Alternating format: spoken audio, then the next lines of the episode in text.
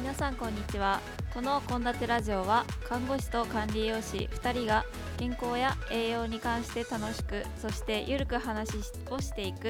聞き流しラジオ番組です。この番組では月ごとに栄養に関するテーマを決め毎週日曜日夜8時に配信。あなたのハッピーなダイエットを応援しています。さてケイタさんこんにちは。こんにちは。あのちょちょっと聞いてくださいよあの本当に、はい。あの午前中これ収録してるの6時ぐらいなんですけどちょっと午前中に親知らずを抜いてきたんですよ私、うんうん。そしたら、あのちょっと今ちょっと喋り方が変になってるかもしれないんですけど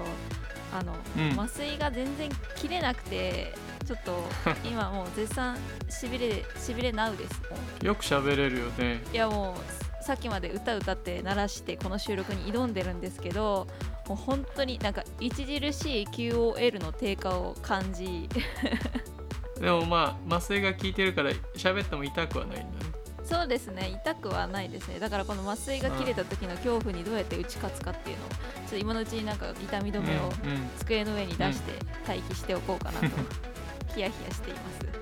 もあんまりカロナール効かない。ロキソプロフェン、ロキソニン準効かないですよね。カロナール私 私も全然効かなくてなんか一気に2個飲んだりしてます、おい。いやでロキソプロフェンに変えてみたいな3月の終わりに抜いて、ええこの間抜いたんだけど、うんうんうん抜いたまあその下の歯2本目抜いたんだけどその前回下の歯抜いた時にだいぶ1週間2週間ぐらいかなかなり苦しんだんだよね。抜いた後の。あそうですよね、うまくこうかさぶたができないと常にしみる状態になるから。あそう。今回はこうあんまりうがいとか強くしないようにとかね。ーなんか湯船に浸からないよあまあそうあね炎症がねそう。熱くなると炎症が強くなっちゃうからあのあんまりそういうまあちょっと切ったりもするからね。か歯茎切ったりとか。だからそういう傷がある時っていうのはあんまり炎症なんだ体温めるようなことしないう方がいいとは言うよね。もうやだ。あと2本残ってるんですよ、うん私には。もうあ早くなくならないかなって思ってます。ー上2本。上2本です。下2本目をやったん上上はそんな腫れないから大丈夫。下が一しんどいあからーって言われましたそうですよね。歯本当に大事ですよもう本当に。もう一番大事にした方がいいパーツと言っても過言ではないぐらい歯は大事なので皆さん。大事にしましょう。大事にしましょう。まあはいちょっと歯の話は置いておいてそれでは本題に入っていきます。はい。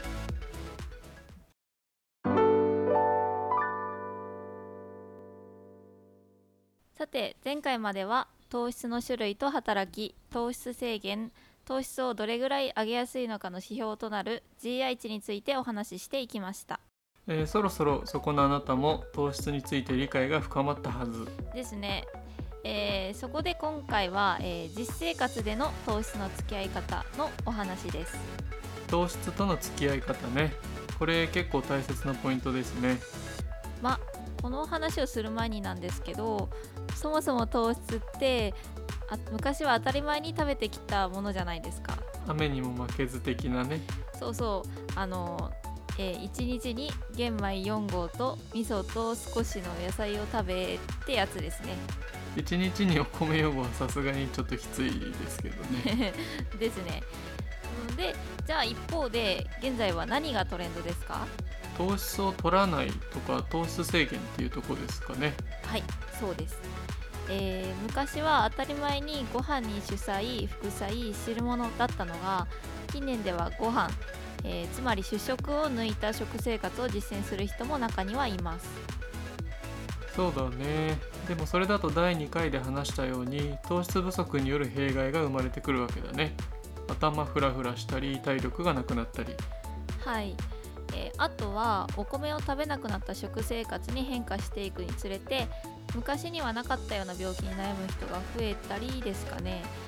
えとは言ってもやっぱり糖質は食べ過ぎると良くないんですよね。えーもしかしたらあの昔の人はなんかかなり最強な糖代謝能力を持っていたのかもしれませんけどまあこのひ弱な現代人はそんなにお米食べたらやっぱり太っちゃいます。どうしてもやっぱりその食の欧米化で小さな頃からご飯にたくさんのおかずで育ってきた現代人の遺伝子的にも糖質とは程よい量の関係でないといけないと思うんです。じゃあ糖質制限をやってきた人がこのラジオを聞いてちゃんと糖質を食べようってなった時にどうやって糖質を食べ始めたらいいのかを僕らで考えようっていうことだね。そうですね、えーなのでちょっと今から具体的に数値化してみます。うんまああんまり数値にこだわりすぎるのも良くないんですけどでもやっぱ抽象的すぎるとやっぱりわからないので数字を出してみます。そうだね。お願いします。はい、えーじゃあ、えー、と厚生労働省が出してる食事摂取基準で見ると糖質はだいたい1日の中で50から65%取りましょうと言われています。えなので1日2000キロカロリー取るとすると、まあ、だいたい糖質は1000から1300キロカロリーぐらいになります。でそんでこれをグラム換算すると炭水化物は1グラム4キロカロリーなのでえー250から325グラムになります。はい。で仮にこれを全部ご飯で取るとするとご飯1膳分の炭水化物がだいたい55グラムなので、まあ、5杯ぐらいになりますねこれどうですか？意外と多くないですか？いやこれはちょっとびっくりですよね。ならまあ3度の食事の中でおかわりは2回できるっていうことじゃ。んまあそうなりますよね。ただこの計算方法だとご飯以外に食べるものにほぼ糖質含んでないということになるんで、まあ、あくまでもこの数字は便宜上です。あ OK です。じゃあ前置きが長くなりましたがとにかくこの1日ご飯5杯分くらいの炭水化物が推奨されているとしてまず私が糖質摂取で気をつけていることや、まあ、工夫していることを言っていきますね。これは僕が先の方が良くないですかネタ的に。いや、えー大丈夫です。私からいきます。えーっと、えー工夫しているコツは3つあってえーっと1個目が朝昼に炭水化物の量を増やす2個目がなるべく質の高い糖質を食べる。3個目が組み合わせを工夫するですね。はいは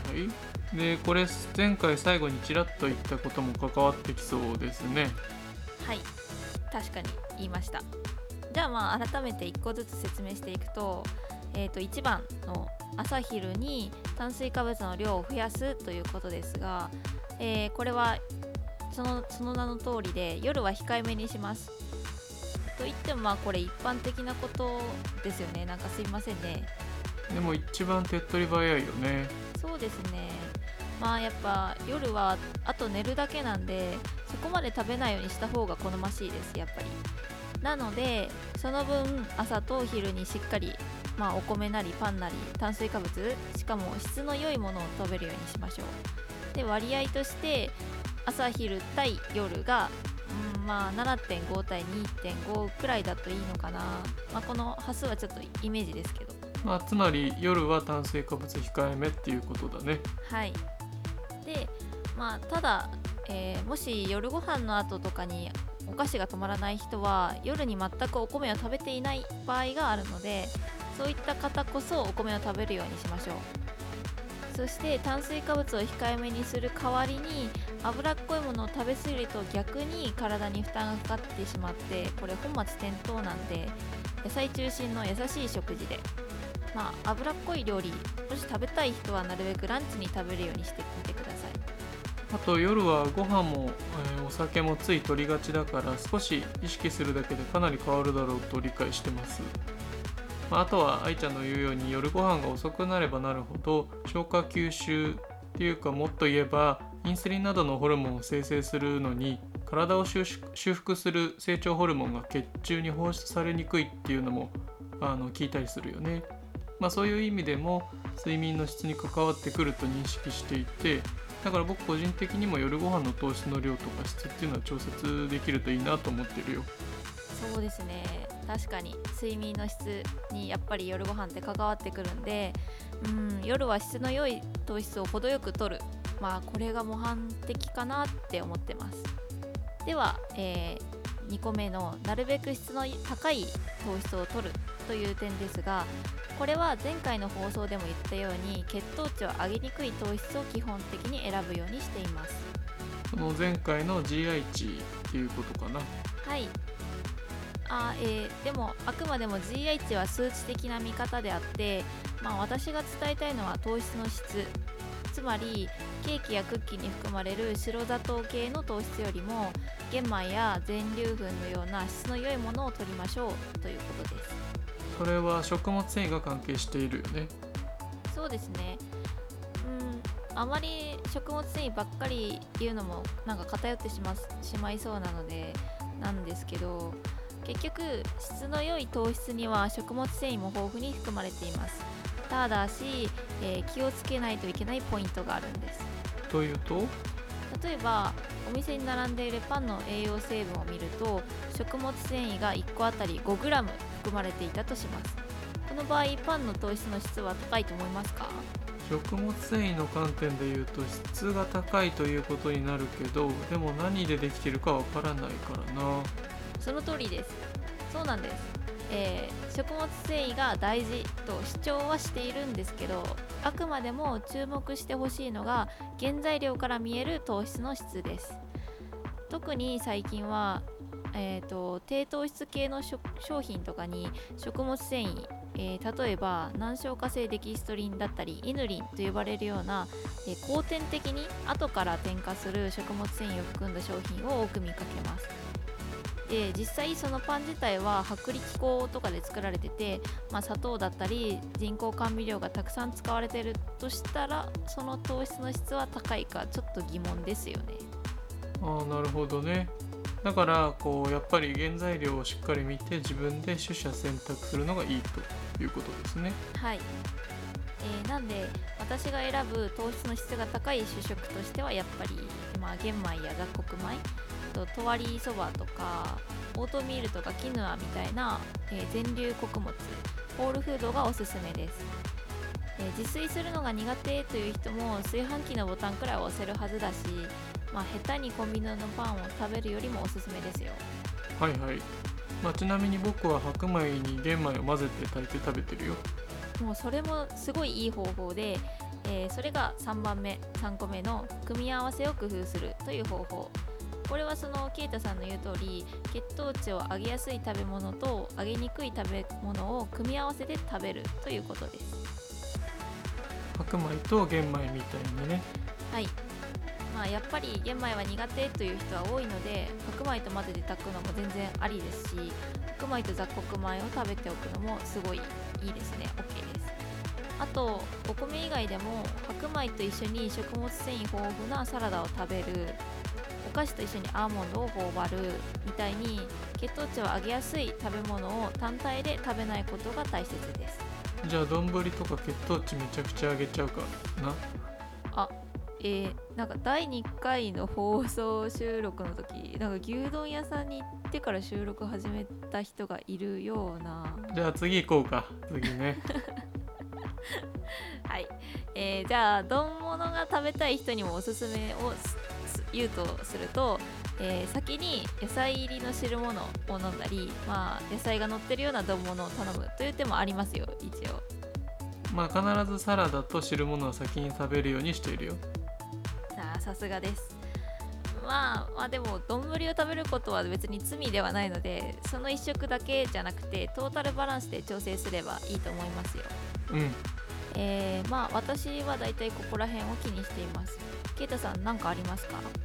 まあここで僕が話すのもやや気が引けるんですけれども、え1つ目の朝昼の糖質量については夜ご飯の糖質の量に気をつけること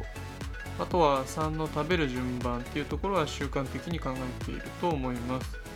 あと小腹が空いた時のおやつは僕もナッツが多いかな。えー、まあやっぱりなんか手軽で最速で食べられるの取り入れられるのはやっぱり量と質と順番ですね。他には何かありますか？あとは血糖値を急上昇させないという点について言えば食後30分から1時間以内の体の活動は高血糖を予防するっていうことも言われてるので少し食休みしたら散歩したりとかあとはストレッチしたりとかできるといいなと思ってるよ。仕事なんかだったら移動に階段を使うとかね。なるほど食事だけじゃなくて運動面からのアプローチですね。まあ、ただ注意してほしいのは食後っていうのは消化器官に血流が集中するので内臓の持病がある人は食直後の運動は進めません。なので糖尿病とか血圧が気になる人で運動しなさいって言われてる人はやってみてほしいと思います。はい。じゃあ皆さんぜひ食事だけじゃなくて体を動かすという点も取り入れてみましょう。はいじゃあ、えー今回の糖質と実生活編のまとめをしますね、えー基本的に、え1日のトータルカロリーのうち50から65%は炭水化物由来にしましょう。そして、えー、と1日を2000カロリー2000キロカロリーだとしたらだいたいご飯5杯分程度に、えー炭水化物はだいたいご飯5杯分程度になります。で私のおすすめとして朝昼にたくさん食べつつ夜は控えめにしましょう。そして糖質の質を気にする。素材そのものに食物繊維が豊富でなるべく生成されていない食材を選びましょう。あとは糖質を上げやすい食べ物でも組み合わせ次第で調節が可能なのでおかずに食物繊維豊富なものを準備するのも一つの手です。はい。まあそして僕からアドバイスをするとしたらですけれども食休みをしたら筋肉を動かして血糖値の上昇を緩やかにしてあげるといいと思います。また看護師目線で言わせてもらえればその糖質を制限することによって知識を持つ医療者だってその難しいんですよね。だからこそ僕ら医療者っていうのは患者さんが糖質に偏りやすい食事の背景にある生活っていうのを知らないといけないなと思ってます。人暮らしの高齢者や仕事をする男性っていうのはもともと料理は得意じゃないし外食に頼らざるを得ない人も多いからね。そういう人にとっても血糖値を意識した糖質を取る工夫っていうのは健康維持、まあ、まさにダイエットのための食事法だと思うんです。だから聞いてくれている管理栄養士さんや看護師さんっていうのはぜひ臨床現場でも今日までの知識を生かしてほしいなと思います。はいありがとうございます、えーということで糖質に関する内容を4回にわたってお送りしてきました、えーまた詳しい内容や補足部分については献立ブログっていうあのこのラジオの書き起こしブログをし,、えーしているので、まあ、そちらの方に記載しています。ので、えーぜひ詳細欄のリンクからノートの URL に飛んで読んでみてください。はい。じゃあ愛ちゃん今月もありがとうございました。はーいあじゃあちなみに来月のテーマは何ですか？来月は脂質について取り上げたいと思います。糖質から脂質なんか最初から飛ばしていってますがまあこれからもよろしくお願いします。じゃあここまでの放送はケイタとアイでした。それではまた。はいバイバイ